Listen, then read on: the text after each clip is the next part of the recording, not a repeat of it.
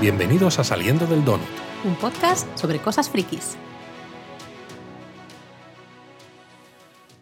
Qué bueno el quinto episodio de La Casa del Dragón, Laura. Estupendo, yo creo que es creo el que más me ha gustado de todos. He estado alucinando durante todo el episodio, eh, que creo que se, se, titula en español Iluminamos el camino, que me tiene un poco extrañada. Me este tiene título. un poco extrañada a mí también. A mí este episodio además me sirve para reivindicarme algunas cosas que hemos dicho en el pasado cuando yo decía que eh, tanta política en cierto modo e intentar mezclar cosas de dragones para darle un poco de vidilla al episodio no me terminaba de encajar porque este episodio es muy político, muy de relaciones entre personajes sin realmente nada que sea fastuoso o grandioso, ¿no? A nivel de eh, grandes batallas, ni dragones, ni cosas de estas, y creo que funciona muy bien. Bueno, también es verdad que es el quinto episodio, como has dicho, conocemos mucho a los personajes ya, empezamos a ver un poco las mani hemos ido viendo las maniobras y digamos que en este se empieza a quedar, empieza a quedar todo muy, muy, muy, muy claro. ¿no? Sí, tiene un final extraño, de mm. todas formas, pero sí. es verdad que funciona para ponernos en situación de todo lo que está por venir. Si no sabéis lo que está por venir, da lo mismo, porque cuando veáis el episodio vais a decir, ay, ay, ay. Upsi, upsi. Efectivamente. y antes de poner la sirena, vamos a decir brevemente que nos vuelve a fallar el tema de la música. Lo decimos ahora, nos lo quitamos de encima. Es que yo no quiero hablar más del tema de la música. A mí me tiene ya con el corazón aquí compungido. Compungido, no sé. exacto. Sí. Además es raro, ¿no? Porque cuando acaba hay un momento en el que empiezan a salir los créditos, pero está todo en silencio absoluto. Tarda un poquito en empezar el tema musical de Yo los creo créditos. que en este episodio se ha hecho a propósito, fíjate. Pero también pasó en el anterior, por también me di cómo cuenta. termina, no lo sé. El tema de la música, eso que hay, hay algo, especialmente una pieza en este episodio que me ha parecido preciosa, además lo he dicho mientras lo estábamos viendo, ¿no? Te he dicho, wow, aquí la música me está flipando, ¿no? Me está gustando. Pero bueno, el tema de la música, especialmente de la intro, pues es que, que, poco más que decir ya, la verdad, es una pena. Es una pena que no podamos disfrutar de un tema específico para la Casa del Dragón. Sí, porque nos saca un poco de, de la historia. No, y, y porque se, la serie se merece un tema propio. Se la merece. Pero bueno, en fin, pon la sirena y así podemos hablar del resto de cosas buenas que ha habido en este episodio, que han sido muchísimas.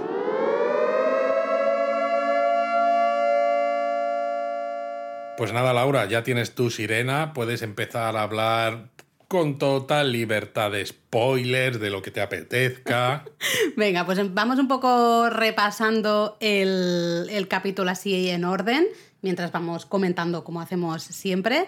Así que empezamos en el Vale, ¿no? Justamente, y vemos a esa Rea, la mujer de Demon, no la habíamos visto hasta ahora. Yo, y... yo al principio me ha costado saber que estábamos en el, en el Vale, porque siempre se había dicho que las mujeres del Vale eran más feas que las ovejas, o al revés, que las ovejas eran más guapas que las mujeres de aquí, y digo, jo, vale que la señora es muy borde, ¿no? Tiene una actitud como, no sé. Es muy seca. A mí me ha recordado mucho a Lisa Arryn de Juego de Tronos. Exacto, ¿no? es muy seca, pero no es fea. Además, encima monta a caballo maquillada, ¿no? Con colorete. No, que los... el colorete es natural, porque Sí, está leche. la chica, pues eso, Una montando leche, a va caballo. maquillada a montar a caballo. y Bueno, pero dices, tenemos "Jo". esa rea maquillada, no tan fea. eh, la verdad, pues la señora está, está, Está muy bien. bien. Lo que pasa es que, bueno, pues es un poco borde, ¿no? Un poco seca. Y aparece al fondo cuando ella está ya sola, ¿no? Que se está yendo a cazar, aparece Demon. Que es curioso porque ella le dice, marido, ¿habéis venido a consumar el a matrimonio? consumar el matrimonio, ¿no? Eh, y luego le, le, ofrece las ovejas o algo así también, ¿no? Eh, a mí esa aparición de Demon me ha parecido súper creepy porque, claro, eh, se ve que va un poco de escondidas, ¿no? Que Sí. lleva la capucha puesta para que nadie le reconozca, para que nadie sepa que ha estado ahí y dices... Aquí algo, uy, algo uy, raro uy, uy. pasa. Y efectivamente, uy, uy, uy. Sí, porque sabemos que Demon es jinete de dragones, pero aquí parece que también es el, el hombre que susurraba a los caballos, sinceramente. Porque parece como que le dice algo al caballo y de repente el caballo se encabrita, Rea cae del caballo, ¿no? Que es una expertísima amazona, y se parte el brazo, ¿no? Que hasta Daemon le pisa el brazo en plan de, uy, lo tienes roto, qué bien que ese brazo se ha notado claramente que era un postizo, porque parecía que tenía un brazo gigante, Hombre, ¿qué larguísimo. Quieres, ¿Qué quieres? ¿Que le rompan el brazo de verdad? No, a hombre, pero que hagan un brazo CGI, aunque sea un poco decente, Bueno, porque yo- en serio parecía larguísimo y no sabemos si se habrá roto algo más. porque Parece que sí, ¿no? Porque está, está- tirada en el suelo de una manera. Está como muy paralizada, no puede Sí. moverse, aunque tuviera el brazo roto, eh, te puedes Algo, incorporar exacto, o algo, Entonces yo creo que es directamente a la espalda, ¿no? Eh, y a mí me ha gustado porque Demon parece que se va y ella, toda chula y toda borde y toda tal, ¿no? Dice que Coño, le ha tirado del caballo el, el marido a propósito y sin que parezca que lo ha hecho él, como para no estar borde, Laura. Eh, sí, pero ella dice, oye, que te marchas, ¿no? entonces no vienes, no, no vas a acabar lo que has empezado, Vamos, ¿no? básicamente le ha dicho, no hay huevos. No hay huevos. Y vemos a Demon agarrar así un pedrusco grande y ahí se acaba la escena, ¿no? Bueno, Que le, tú has pensado que era para que reposara la cabeza, Claro, ¿no? Ella, porque para que Demon se ha sentido arrepentido y ha dicho, uy, está tirada en el suelo, vamos a ponerle el pedrusco debajo de la cabeza para que la repose. Pero esto me, me ha parecido interesante porque, eh, claro, esto es una de las decisiones que los, que los guionistas sabíamos que tendrían que tomar a la hora de adaptar el libro a la serie. Eso lo dijimos al principio, ¿no? Dijimos, claro, en el libro hay muchas cosas que no se sabe cuál es la verdad. Se cuentan diferentes versiones, pero no se sabe cuál es la o a verdad. veces Y ni siquiera cosas- se cuentan Exacto. diferentes versiones. Se sabe que tal personaje murió en un momento que dices, uy, qué casualidad, ¿Qué- qué, qué qué- qué cosas? bien ha venido, ¿no? Que haya muerto en este momento, Eso pero no sabemos nada. Como es el caso este de, de Rea, ¿no? Que en el libro eh, se dice claramente que se cayó del caballo cuando iba a cazar y se golpeó la cabeza con una piedra, ¿no? con lo cual tenemos esta, esa es la versión oficial, pero justamente no hay como esos comentarios de, oye, pues mm, qué bien le ha venido a Demon justamente esto ahora, Exacto. ¿no? Además. A mí en este caso me parece bien la decisión porque Total. además encaja mucho con el arco de personaje de Demon que nos están mostrando Sí. hasta el momento, que es verdad que encaja mucho con lo que ya se cuenta de Demon en los libros, pero bueno, tal como hemos visto, ¿no? La ambición de Demon en el episodio anterior de la Casa del Dragón, la verdad es que es perfecto. No, no, perfectísimo. Entonces a mí me ha gustado mucho, ¿no? Empezamos fuerte y seguimos fuerte porque luego nos vamos con una escena que me ha parecido brutal entre Otto Hightower y su hija, la reina Alicent, ¿no? Otto, claro, se está marchando de desembarco del rey Eso, porque ha sido despedido. ¿ah? como, como mano. Tanta paz lleves como descanso de Jasoto. Madre mía, ok. Hombre, es que... Bueno, vemos a Alicent que está muy apenada porque, claro, se marcha al final su padre, ¿no? Que es ah, un apoyo importante, aunque la manipule, pero ella evidentemente no se da mucha cuenta de eso, pero es un apoyo importante para ella. Fíjate si Eh, la manipula, que al principio, o sea, luego tiene, cuando está hablando con ella, tiene momentos un poco más cariñosos, entre comillas, pero al principio de... Es súper borde. Es muy borde también, casi le echa, le echa la bronca, ¿no? La regaña, en plan de que no, está, Bueno, no te le- estás le- enterando de lo que está pasando. Le echa la culpa, ¿no? También de decirle, oye, es que... el- Exacto, porque eh, te has me- puesto me del lado marcho". de, de Ramira. Exactamente, no Ramira, Renira, Luis, que luego se me escapa a mí y la liamos. La liamos. Eh, claro, eh, Alicent dice que confía, ¿no? Ella sabe que Renira o piensa que Renira dice la verdad eh, y que nunca pensó que el rey despediría justamente a Otto, ¿no? Y Pero claro, se ve un poco la manipulación política de, de Otto y por qué hace lo que hace, porque además le dice claramente, dice, el rey durará meses o años, pero no va a llegar a viejo. Sí. Es decir, Otto tiene muy claro que el tiempo del rey es muy limitado y claro, y es algo que rey, veremos también en este episodio, ¿eh? claro, y cuando el rey muera, si Rhaenyra es la que es reina, habrá guerra, porque Eso la se lo gente dice tal se lo cual. dice tal cual, Es que es porque la gente no quiere a una heredera mujer. Y claro, le dice, y si hay guerra, Renira se verá obligada a matar a tus hijos para que no haya, para que nadie ponga en duda la posición de Renira como No reina. solo que ponga en duda, sino que vayan detrás de, de Claro. ese hijo como candidato al trono, ¿no? Claro, Tienes claro. que quitártelos de en medio para que la gente diga, mira, no me gusta mucho que haya una reina en lugar de un rey, pero como no hay ningún otro No hay candidato al trono, pues venga. Que bueno, siempre habrá candidatos porque Demon es, un, es el hermano del rey, me refiero. Sí, al sí, final. candidatos hay, está Eh, claro. había una, una frase ¿no? que le dice Otto a su hija de no eres tonta, pero parece que no quieres ver las- la realidad, ¿no? las cosas como son. Eh, claro, todo esto es importantísimo porque empezamos a ver ahí mucha duda. Bueno, le cambia un poco la cara a Alice. Claro, porque ella es madre. Sí. Quiere eh, cuidar de sus hijos. Empieza a ver lo que le ha dicho su padre puede ser una realidad, puede ser verdad. Puede ser que sus hijos, especialmente su hijo mayor, ¿no? Eh, varón, esté en peligro.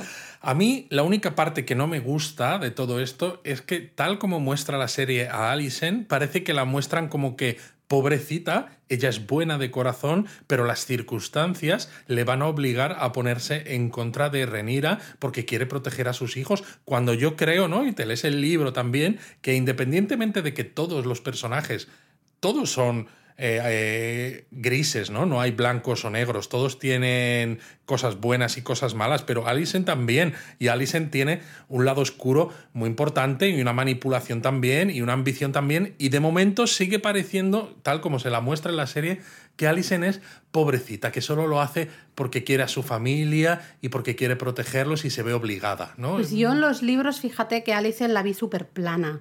Era un personaje que yo, de hecho, eh, no, sabía gran cosa y cuando pasa lo que pasa, que no vamos a decir todavía nada, eh, a mí me sorprendió como lectora porque dije, vale, como que no, entre comillas, como que no me lo esperaba porque la vi súper plana. A mí personalmente me gusta muchísimo lo que están haciendo con Alison en la serie. Creo justamente que esta mm, manera ¿no? de ir poquito a poco, le vamos, y en este episodio, o sea, en este episodio es el clave, eh, le vamos dando cosas a Alison para que vaya pensando y vaya diciendo, vale, a lo mejor no quiero hacer daño a Renira como tal, ¿no? No tengo esa, esa cosa, pero sí quiero mantener a mis hijos con vida. Y por ahí no va a pasar nadie. Y si yo tengo que mover ficha antes para salvar la vida de mis hijos, lo voy a empezar. Que sí, sí, eso está claro, eso es lo que nos están, lo que nos están llevando, pero bueno, que... Em, en, no realmente no pasa en este momento, pero ya que estamos hablando de Alison, sí que me gustaría recalcar eh, una escena que luego me ha hecho pensar muchísimo. Y esto no lo hemos hablado todavía tú y yo, así que lo hablamos aquí en directo. Pero está Alison ahí en el jardín frente a un árbol arciano eh. El, mini jardín este, ¿no? Que es un set que dice se les acaba el presupuesto y han cogido pues un, pequeño rinconcito. Venga, vamos a poner un árbol y unas piedras. Sí, pero el árbol arciano este eh, tiene mucha presencia aquí en, esta serie. Tiene, una cara el árbol ese. Sí, y hay muchas teorías ¿eh? sobre, sobre qué significa y demás. Ya otro día hablamos de ellas, ¿no? Pero está justo Alison aquí, en, este árbol arciano, y aparece Laris Strong, ya sabéis, es el, el hijo de la, nueva mano del rey. El, tullido, vamos. Sí, le llaman, creo que en español, Patizambo. Creo que le, me gusta bastante el, apodo, Patizambo, ¿no? Eh, que le vemos ahí que se hace el majo, el despistado, pero ah, le ves venir a la legua. O sea, dices, esto no es casual. Este señor no es tan majo ni tan no, No, sí, ya se ve que ya se ve que es un conspirador. Total. A mí me genera dudas porque llevamos ya varios episodios que nos gusta mucho el personaje el padre. de Lionel Strong, el mm. padre, y no, no me puedo imaginar que el padre sepa eh, lo que está haciendo el hijo. Yo creo que el hijo está yendo por su cuenta. Totalmente de acuerdo. Yo creo el padre, de hecho, lo llevo diciendo muchos episodios, ¿no? Y eh, me El padre está siendo muy sabio. Sí, sí, sí. Además, muy buen consejero del rey.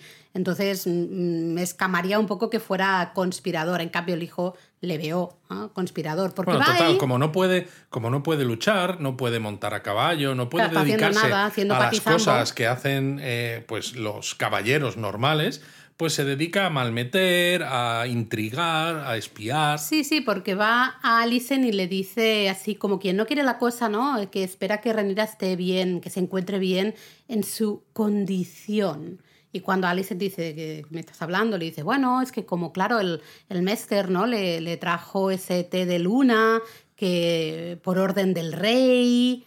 Y ahí ves claramente la cara de Alison de decir, claro, porque ella han mentido por todas partes. Sí, porque ella, claro, sabe que el TS se utiliza pues como píldora del día después. Básicamente, ¿eh? una manera de abortar en caso de que haya habido un embarazo. Eh, y encima que ha sido por orden del rey. Eh, es decir, el rey ha despedido a la, madre, a la mano, que es el padre de Alison, aún sabiendo ¿no? que, que Otto decía la verdad, de que realmente, vale, entre comillas la verdad, porque no es realmente así, pero entiéndeme, ¿no?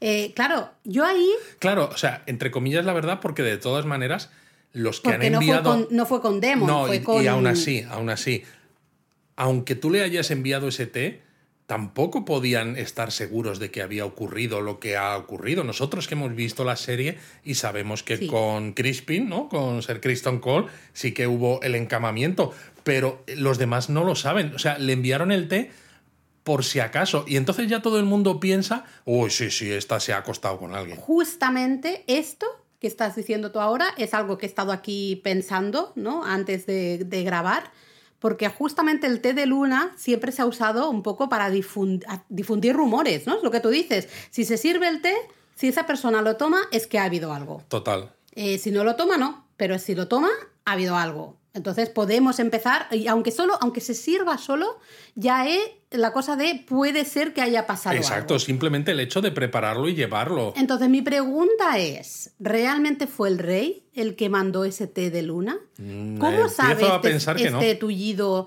eh, patizambo que el rey mandó el té de luna a su hija? Pues fíjate que yo, creo que no. Empiezo a pensar y cada vez que lo pienso más, más eh, convencida estoy de que no ha sido el rey el que ha mandado ese té, sino que ha sido Laris. Yo estoy de acuerdo, porque si te paras a pensarlo, muchas de las cosas que aquí, ¿no? Como espectadores vemos y nos hacen dudar, de alguna u otra manera luego en la serie también aparecen. Quiero decir que si fuera el rey el que ha enviado esto, habría habido algún tipo de conversación con alguien, con el Mester o con quien sea, en plan de ¿se lo ha tomado? ¿Sí? ¿No? ¿O qué? ¿Cómo, cómo, cómo se ha tomado el hecho de que le lleves el té? Eh, ¿Se ha enfadado? ¿No? No hay ninguna conversación. En todas las escenas en las que aparece el rey, no se menciona que Renira se le haya llevado este té, lo cual indica o podría indicar que no es él el responsable ver, de esto. yo entiendo que el rey no hable del tema porque lo que menos quieres es justamente poner el foco A en ver, eso. que no, lo hable abiertamente, claro, pero nosotros somos espectadores. Esto es una serie. En alguna conversación privada lo habríamos visto Yo, si el rey verdad, hubiera sido ¿eh? el responsable. Estaba lo ahí cual hablando, hablando. tiene todo el sentido de que no sea así. Pensando, digo, yo creo que esto va a ser aquí este Laris,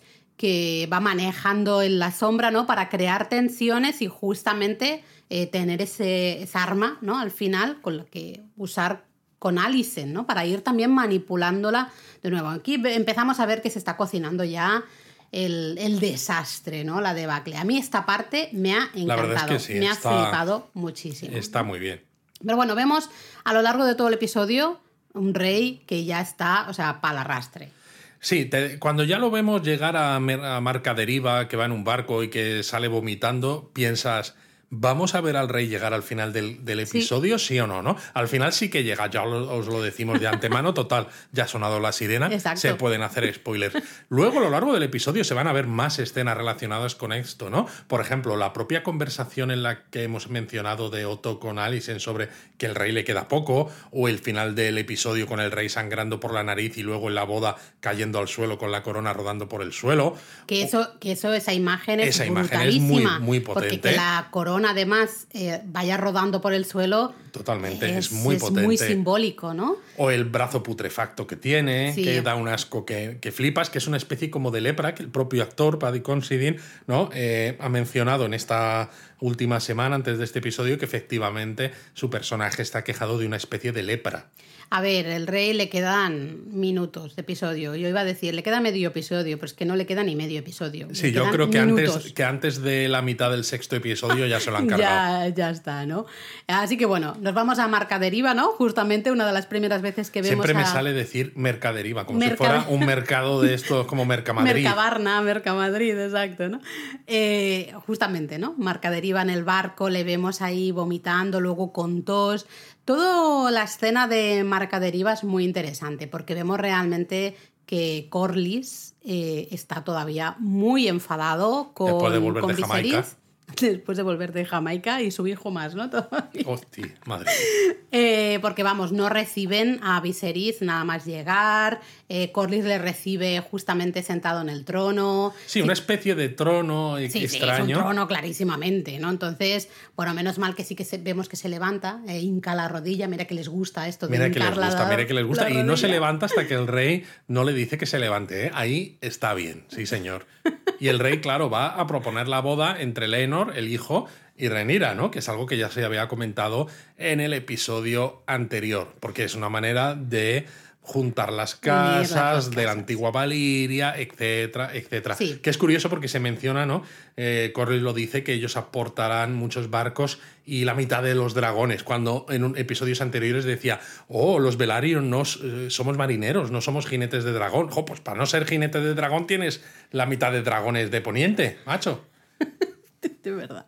Eh, y a mí me ha parecido interesante luego la conversación, ¿no? Que Corlys, como que, bueno, Corlys y su mujer Rena, que es la prima de Viserys, le dicen que vale, que ok, que, se, que están de acuerdo con la boda, pero tenemos ahí el tema del el apellido. Ah, sí, ¿no? el Porque apellido. claro, dicen, oye, si, si seguimos un poco la tradición, eh, claro, los niños tienen que llamarse Velaryon, el apellido es Velaryon. Coño, podrían poner los apellidos con un guion. Velaryon Targaryen o Targaryen no Velaryon. son tan avanzados todavía, ¿no? Entonces llegan un poco a un acuerdo. Eh, ahí, a mí esto me parece interesante porque creo que Viserys está, no quiere ver un poco la dificultad que va a tener Rhaenyra eh, de ascender al trono de hierro, ¿no? Y justamente aquí se empiezan a ver estas cosas, porque claro, Viserys dice, bueno, vale, ok, los nietos, ¿no? Que lleven el, el apellido Velaryon, pero cuando quien sea ascienda al trono, Lo hará pues como lo hará como Targaryen, ¿no? Y al final los otros dicen, bueno, mira, vale.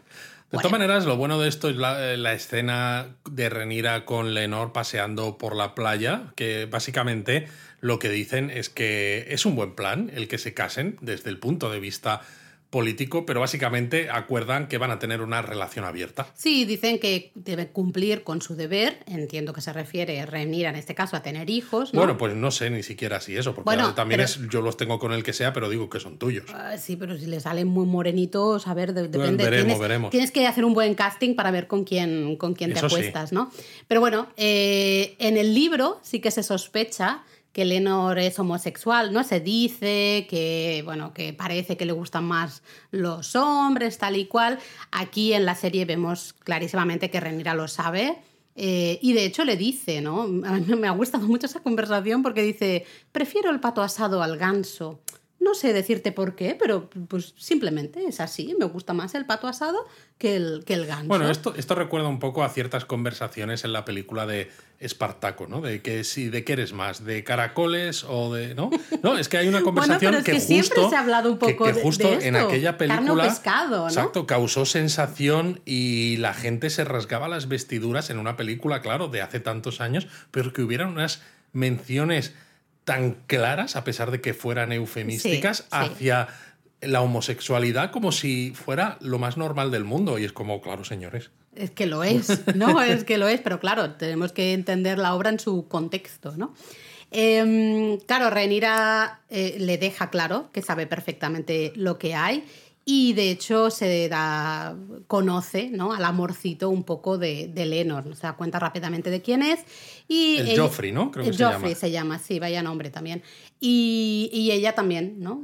Como que da a entender un poco de que ella también tiene sus, sus cosillas por ahí. Llamándose Joffrey no puede acabar bien. No puede acabar bien, Joffrey. Eh, la, ¿Qué tal las rastas de Lenor? Uf, uf, lo iba a decir ahora.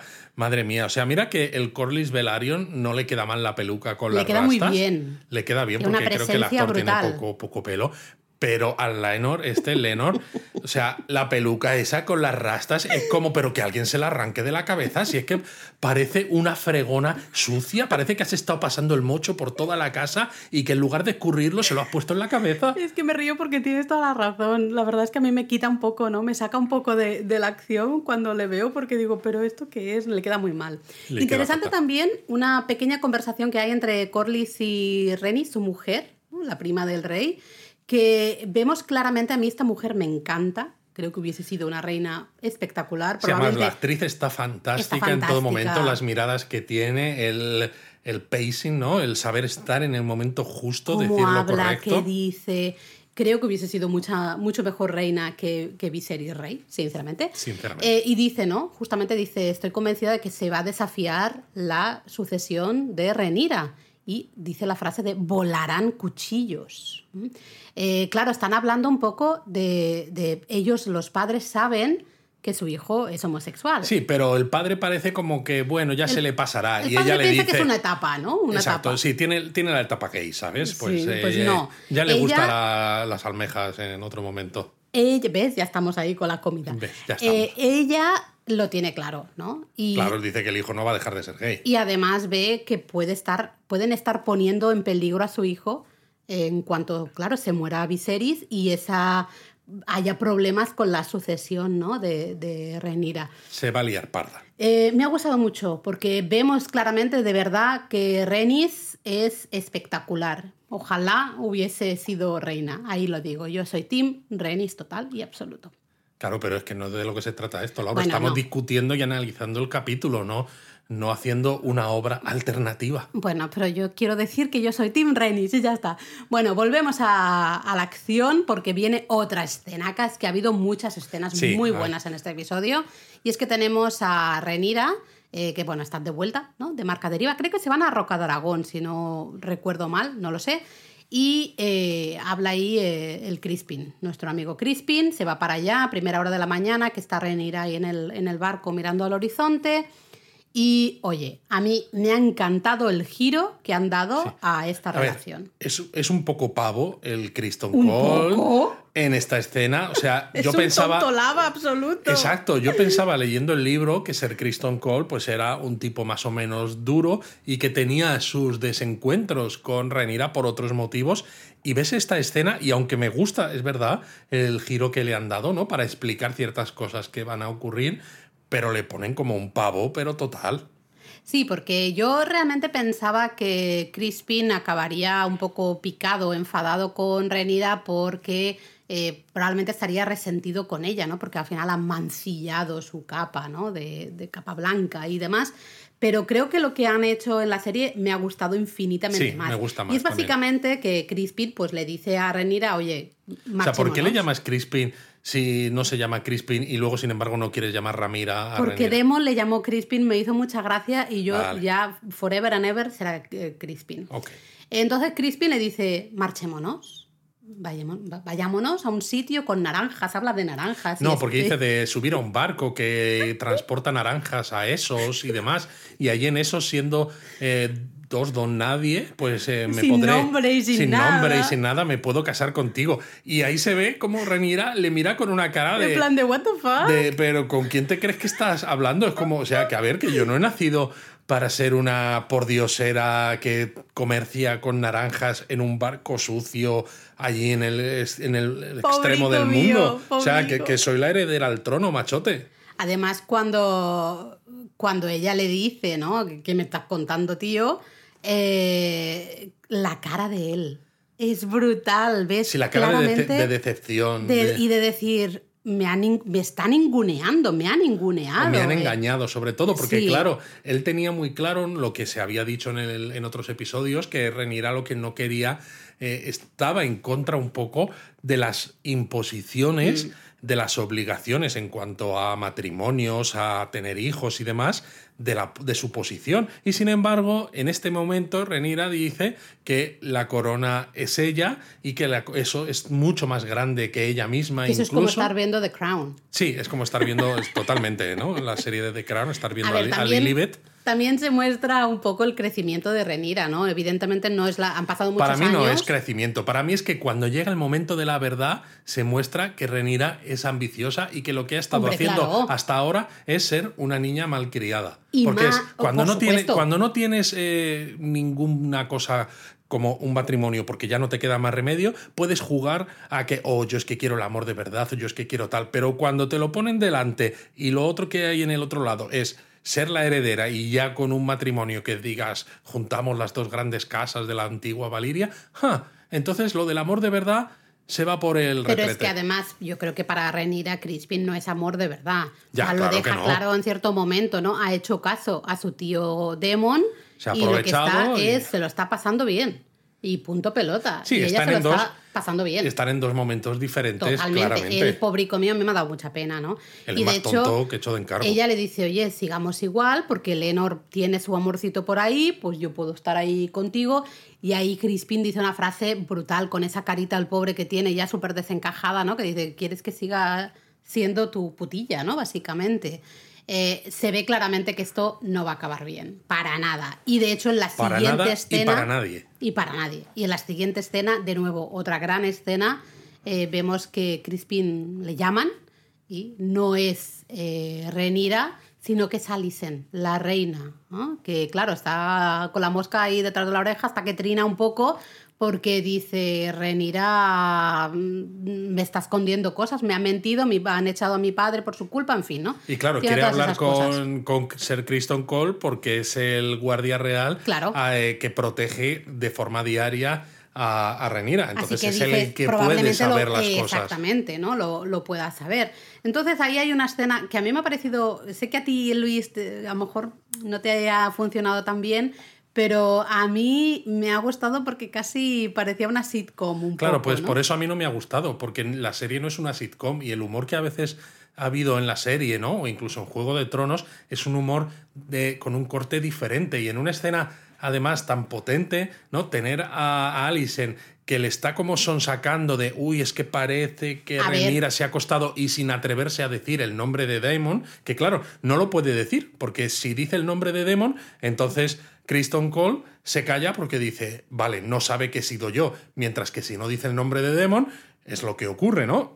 Sir Kristen Cole piensa, me ha pillado, sabe lo nuestro, pues voy a tener que confesar. A ver, Luis, a Alicent le da mucha vergüenza hablar de esto. La primera vez que evita decir demon, lo entiendo, porque le da vergüenza. Pero cuando sigue hablando y se vuelve a callar justo en el momento de decir demon o hacer cualquier referencia a, al tío de o lo que sea, ahí ya me ha parecido un poco exagerado. Que entiendo que sea así, porque si no la serie no avanza como tiene que avanzar en función del, del libro. Pero creo que en este caso, los guionistas, ¿no? O sea, eso, necesitan de esa confusión para que Criston confiese, pero que han sido demasiado poco elegantes, ¿no? Bueno, a mí me ha gustado, a mí se me ha gustado, pero es lo que tú dices, al final, ¿no? Eh, Crispin confiesa que, pues, ha- vamos, más bien, Rhaenyra se ha beneficiado de él, vamos a decirlo tal como es, y Alicent se queda ahí en plan, wow, esto no me lo esperaba, porque claro, ella estaba pensando que Rhaenyra eh, se había acostado con Demon.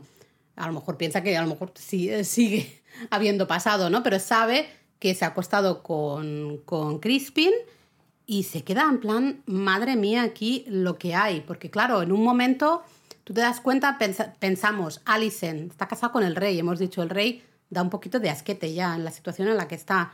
Eh, vimos en la escena, eh, esa escena terrible en el episodio anterior, Alicent acostándose con el rey, ¿no? Totalmente con la, la mente ida. Tú decías que estaba haciendo la lista de la compra. Claro. Y en cambio ve, Rhaenyra se ha acostado con Crispin, que oye, pues el chavalín muy inteligente no es, pero guapete Pero debe ser que tiene ¿no? una buena arma. Sí, sí, entonces, ¿no? claro. Tiene la espada que la pone de lado. y me ha encantado que Alicent le dice a Crispin, vale, muchas gracias, puedes retirarte, ¿no? Que él es, es evidente que él esperaba que ella le dijera, pues te No, es lo que esperaba, es lo que le pide. o- Dice, no me tortures, pero mátame, Mátame rápidamente, rápido, ¿no? eso es. Y es como, no, mira, no vamos a hacer nada contigo. Y eh, claro, vete". ella le dice, no, no, eso es todo, te puedes, te puedes ir, ¿no? Eso será muy importante de, de cara al futuro.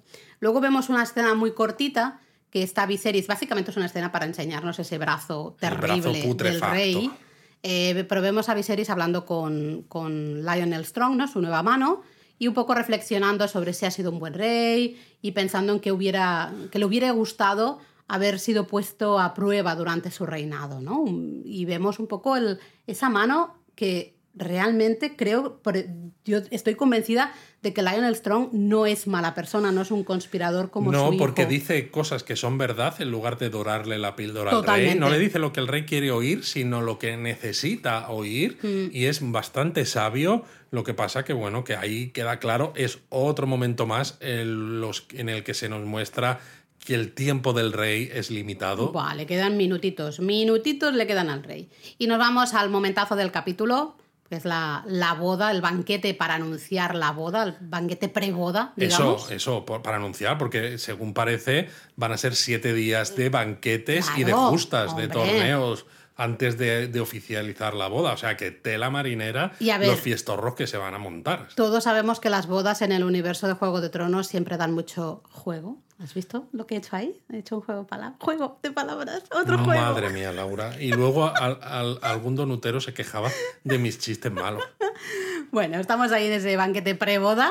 van entrando a las casas invitadas y entra los Lannister, por Qué ejemplo. grima me da el, el- el Jason, ¿no? Creo que es Jason No lo Lannister. sé, yo le No llamo el, el, mm, Lannister. No el voy a decir señor la Lannister este da mucho rollo. Es como, ya sé que queréis seguir haciendo que odiemos a los Lannister, pues Lo estáis seguimos. consiguiendo, lo estáis consiguiendo, sí, porque comenta algo como que la reina todavía no está, ¿no? El rey dice, no, se está preparando todavía. Y él dice, va, pues ah, suerte que somos los hombres los que vamos siempre a la guerra, porque las mujeres, claro, nunca llegarían a tiempo, ¿no? Nunca llegan a Sí, tiempo. sí, sí, es tremendo. Es un claro ataque, clarísimo ataque a justamente Renira, ¿no? El hecho de que Renira sea la heredera al trono de hierro y es mujer. A mí me ha parecido brutal. Sí, y no sí. sé si has visto, por cierto, un enano Sí. en la boda. Sí, exacto. Diría que es un guiño para Yo los diría. lectores de- del libro de Fuego y Sangre. Es champiñón. Eh, champiñón. Ah, champiñón es una de las fuentes en las que se basa ¿no? la, la crónica de Fuego y Sangre. Sabemos que es un enano, la corte del rey. Una especie y- de bufón barra juglar, pero precisamente porque es un enano, porque no es una amenaza para nadie, está siempre presente, se entera de todo, además el tío también Sabe todo. tiene unos apetitos carnales importantes, entonces claro, se mueve mucho en los bajos Por ahí, fondos, por ahí. con las prostitutas, etcétera,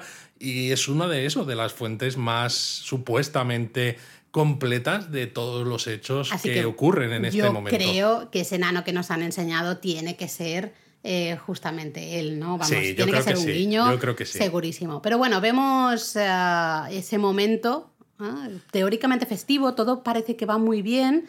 Aunque tenemos siempre esa eh, silla de la reina vacía, hasta un momento. ¿No? Sí, sobre todo cuando está haciendo el discurso el rey, que está diciendo lo buena que va a ser la boda para unir estas dos casas. y ¡pam! Entra la reina. ¿Y cómo entra la reina? Yo ahí casi pego un grito. No lo he hecho porque era muy temprano por la mañana. Pero va impresionante vestida de verde. Por Lo- fin vemos claro, este color vemos este color. en la reina, vestida de verde. Que esto luego va a ser importante. Para los que hemos leído el libro, esto ya solo ver el vestido dices, ¡wow! Se lía, se lía. Pero para los que no, también hay un par de conversaciones en las que vemos, ¿no? Eh, justamente la importancia de este verde. Sí, porque luego hay una conversación entre alguien y precisamente el patizambo, ¿no? Que le dice, ¿sabes de en qué color lucen las almenaras de Hightower cuando van a la guerra? Y dice, en verde.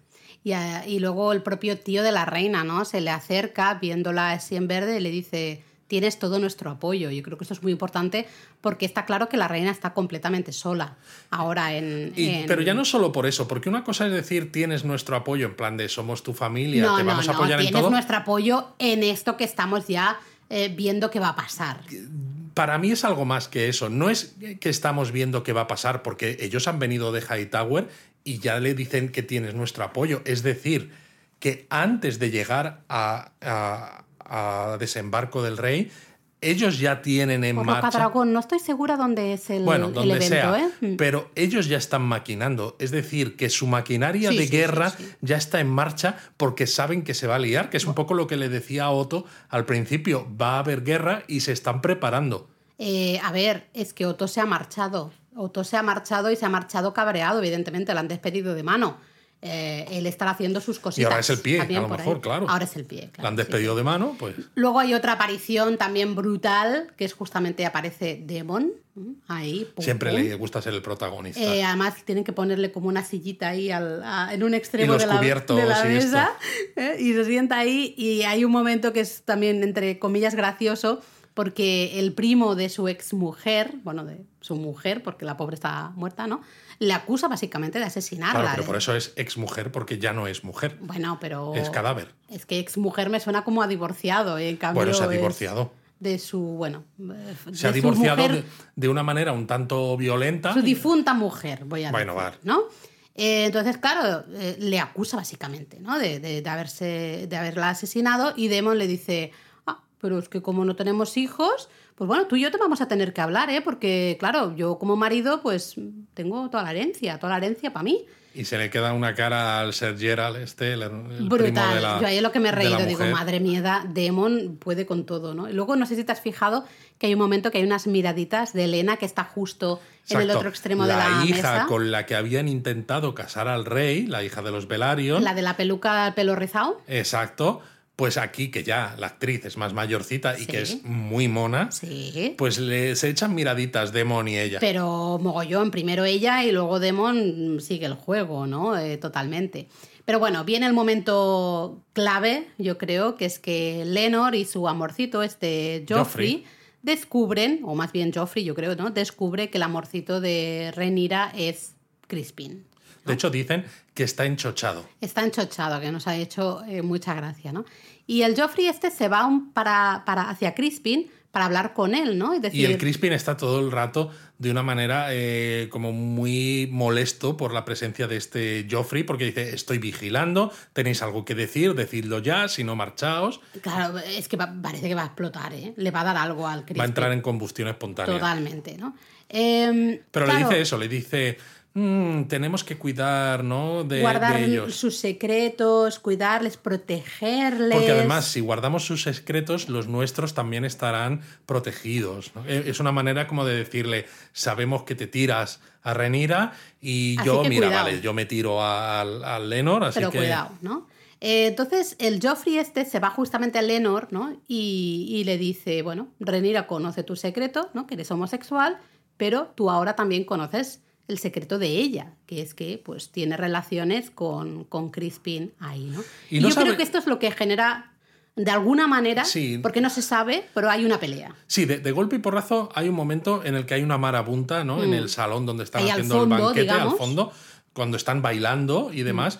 Y que, claro, no sabemos al principio qué es lo que pasa. Renira cae al suelo, se la intenta proteger. Sí, porque, por cierto, Renira estaba hablando con Demon. Estaba hablando con Demon, efectivamente, que, se le acerca mucho, tanto, tanto, tanto que eh, ella tiene las manos a la espalda, curiosamente, pero parece que él le va a comer la boca. Y en ese momento, además, eh, tanto Alicent como Viserys, el rey, están mirando con cara de preocupación el rey y con cara de asco la reina, pero claro, como están al fondo del salón, se empieza a ver gente entre medias y no se ve si realmente le come la boca o no. Por cierto, déjame hacer un paréntesis muy breve ¿Has visto la manera que tiene el pobre Viserys de cortar ahí la langosta o no sé qué no, bueno, no lo corta el pollo, parece. Yo creo que a medida que va viendo la escena de Demon con, con su se hija... Se va encendiendo, entre se que va le encendiendo dedos. y más que, más que cortar el pollo lo que hace es apuñalarlo. Que digo, por Dios, que se lo corte a alguien porque este señor me está poniendo nerviosa. Pero bueno, no sabemos realmente qué pasa, ¿no? Es eso, no tenemos una visión clara de Renira y Demon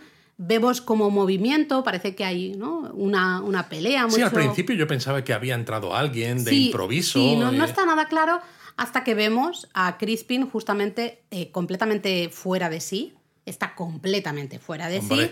Y venga a golpear justamente a ese Joffrey, ¿no? Al amorcito de Lenor. Sí, y hay escenas en las que se ve cómo le salta la sangre a la cara, a, a ser, Crisp, ser, ser, Crispin, iba a decir ser Criston Cole. Madre mía, Laura, o sea, de verdad, ¿qué, ¿qué estás haciendo? Y la verdad es que es bastante, bastante bestia, sobre todo porque al final, y en esto es, ¿de verdad los de la serie tienen que mostrar las cosas más escabrosas? Ya estamos viendo que le está reventando la cabeza, si está saltando, salpicando la sangre. Hay una escena en la que se ve la cara o lo que queda de El ella. Blandy Blue de cara. Sí, exacto, es un Blandy Blue de la, de la cabeza de de ser Joffrey, este, el, amorcito de, de Eleanor. Y claro, dices, madre mía, lo que ha pasado, ¿no? Que el salón. Luego, claro, esto lo que, lo que hace, no sé si es esto lo que hace o no, pero acaba con que se casan Lenor y Renira en ese mismo salón prácticamente de forma inmediata a estos hechos, porque se ve al fondo que todavía hay un charco de sangre fresca. Que dicen, hombre, ya podrían limpiar ya la podrían sangre. limpiar la Por sangre. Dios, que encima es la sangre del amorcito del, del que está novio. Como, está casándose con Renira y está casi cayéndosele las es lágrimas. muy triste esa escena, ¿eh? porque además Renira, claro, eh, ella sabe que ha sido, o sea, su pareja, o, bueno, ¿no? Su, bueno, su sí. para amor, este no, su amante el que ha matado al amante del que ahora será su esposo. Y es curioso, es ahí. curioso porque sale una rata justo donde el, el, charco de sangre, ¿no? Una rata que es como decir... Para mí simboliza que todo está podrido. Exacto. Que eso está podrido. Exacto. Y no sabemos por qué la boda se ha apresurado No. tanto. Puede ser porque el rey esté fatal, ¿no? Como vemos luego, que se cae al suelo y la corona rueda y entonces no hay tiempo. Puede ser porque Leonor está tristón y entonces si no apresura la boda, igual luego dice que él no sigue adelante con ella. No queda claro. O puede ser que como se ha liado la que se ha liado, no tiene sentido seguir con los siete días de banquetes y de torneos y demás Sí. cuando ha habido un muerto de, en esas circunstancias. Eh, no queda claro, pero bueno, sí, yo quizá de las tres opciones, la última quizá me parece la más interesante, aunque estamos casando Es la la que tiene más heredera sentido. del trono de hierro. Sí, no es una boda que, que sea muy Debería por ser una todo boda lo alto, ¿no? No hay mucho fasto. No sé, no queda claro, pero no nos da tiempo casi a pensarlo porque vemos eh, la escena final a Crispin justamente en ese jardín, ¿no? Con, con ese árbol tan característico y vemos que básicamente lo que va a hacer es suicidarse, ¿no? Se va a hacer el seppuku. el seppuku eh, ahí total y, y absoluto. Y justo cuando parece que ya sí que se va a matar, aparece Alicent y le para, ¿no? Que sabíamos que tenía que pararle. Evidentemente no puede, no puede morir, pero le para. Ya van dos veces que Alicent realmente salva, entre comillas, bueno, una sin comillas, a, a Crispin, ¿no? Justamente. Exacto. Para mí esto también ha sido raro, sobre todo como final, por- porque entiendo que si no acaba así la escena, la historia no continúa como debería continuar. Pero es raro que en un asesinato como el que ha habido a sangre fría, ¿no? O con ese, no sé, de- una bestialidad tan grande, con tantos testigos rodeados del resto de la Guardia Real. Deberían haberle un- apresado el resto de la al de menos apresado para interrogarle y decir Sí. por qué has hecho ¿Qué ha esto y tal. y sin embargo, el Crispin está libre, ¿no? Para ir por donde quiera. Es que no tiene mucho sentido. Entonces, claro, es otra vez para mí que los guionistas tiran un poco por la calle de en medio para llegar al resultado que quieren, ¿no? Porque es la historia la que tienen que contar de una determinada manera, en lugar de plantear opciones que hagan que encaje Que mejor, tenga más sentido. que Yo- tenga más sentido con esa En eso historia. estoy de acuerdo, ¿no? Porque dices, realmente lo normal hubiese sido simplemente para, al menos, además, desescalar la situación, ¿no? Eh, tomar a Crispin, eh, sacarlo fuera y mantenerlo vigilado, Exacto. al menos hasta recibir órdenes del rey Y, o de quien hombre, sea. Para ¿no? eso Para- eres guionista y te pagan un dinero para encontrar cómo desde ahí a que Crispin se quede con Alicent en lugar de con Renira, como ir de un lado al otro. Pero yo creo que al final es eso, ¿no? Justamente Alicent le salva, y en este caso le salva la vida, ¿eh? realmente, ya van dos veces. Así que bueno, vamos a ver cómo esto va a tener mm, pues su repercusión en episodios posteriores. A pesar de alguna de estas cositas que has dicho, para mí ha sido un capitulazo. Sí, a mí me ha gustado mucho. Hace como tres horas que lo hemos visto y sigo eh, hypeada al máximo. Eh, por fin eh, vemos esos verdes y negros, especialmente esos verdes, ese, ese vestido verde de Alicent. A mí me ha emocionado muchísimo ya ver eso. Vemos un montón de traiciones, un montón de miedos, amenazas, veladas a veces, rencores. Es de lo mejorcito del universo de Juego de Tronos. A mí lo que me ha gustado sobre todo del episodio, que estoy de acuerdo en que salvo un par de cosas ha sido muy bueno, es eh, de nuevo el juego de los contrastes. Y me explico. Porque el episodio parece mostrarnos, ¿no? La parte, digamos, clara hacia afuera del episodio son hechos que son eh, bonitos, que son festivos, que son para estar contentos, ¿no? Como el anuncio de una boda, como la propia, el propio banquete de precelebración de la boda, etc. Y como por debajo se van poniendo una serie de fichas en ese tablero que realmente te hacen pensar que todo eso tan bonito que nos estás contando en realidad está sustentado por unos cimientos flojísimos que están a punto de desmoronarse. Totalmente, totalmente. Y que se van a desmoronar todos al mismo tiempo, además. Y además es algo que tú estás viendo el episodio y vas viendo, vas viendo y dices, ay, ay, ay, ay, ay, ay. Y es que se van a desmoronar esos cimientos que dices tú en el momento en que el rey caiga, definitivamente. Totalmente. Y vemos en este episodio que el rey le quedan tres minutos. O sea, Sí, que sí, no porque es nada. que eso es lo bueno del episodio, ¿no? Que están mostrando que parece que las cosas estaban más o menos Controladas, contenidas, sí. controladas, mientras el rey estaba bien de salud y pese a todo, y pese a las intrigas palaciegas, a que no nos gustan las mujeres como reinas, etc., el hombre controlaba la situación y bueno, pues nadie se atrevía demasiado a llevarle la contraria, pero en el momento en el que él empieza a estar débil de salud, jolines, O sea, todos empiezan a conspirar, cada uno hacia su lado, ¿no? Los Hightower diciendo, estamos de tu lado, ¿no? Que nos muestra, uy, estos están preparados Tiene para algo gordo. mucho Los Velaryon que no terminan de querer ser segundones, quieren estar al mismo nivel. Demon que lo que busca es, bueno, pues si no puede ser con Renira, pues igual con la hija de los Velaryon o con quien sea mientras me, me ayude a ser el futuro rey. No sé, todo, Bueno, todo, además- todo te lleva hacia... Hablabas de los Velarios, ¿no? Pero ahí Renis, ella es mujer, ella era heredera. Y en cambio, pues ese consejo de Harrenhal hizo que fuera Viserys el rey, ¿no? Ella sabe, y lo dice, volarán cuchillos. Ella sabe que esto no será fácil, que no va a ser, que Viserys no está siendo, siempre lo he dicho, es un rey muy débil en ese aspecto, no está siendo inteligente, no ha eso, sido nunca inteligente. Se nos han puesto todas las piezas en el sitio apropiado, porque Alicent ya no está del lado de Renira. Eh, no está del lado de, del lado de su esposo para tampoco. nada. Crispin, que era el protector de Renira, ahora está ya del lado de, de Alicent, aunque todavía no se haya mostrado del todo, pero es Sí, eso, pero le debe la vida es a Alicent ahora sí, mismo. sí, la. Cosa, la cosa está ar- que arde. Está que arde. Creo que este es el último episodio en el que hemos visto a las jóvenes actrices. Bueno, tú siempre lo dices en cada episodio, creo que este es el no, último. creo que sí, que este ya es el último. Eh, Ahora sí. Pero, creo que sí. creo, por si acaso. Pero creo que sí. Hay que destacar a las dos. Creo que han estado Sí. fabulosas las dos. Está muy bien y yo creo eso que nos cargaremos a, a Viserys en el Ya, próximo ya episodio, mismo, ya, ya mismo. toca. Ya mismo, este dura nada y menos. Así que bueno, vamos a ver qué pasa la semana que viene. Exacto, hay ganas. Os queremos 3000.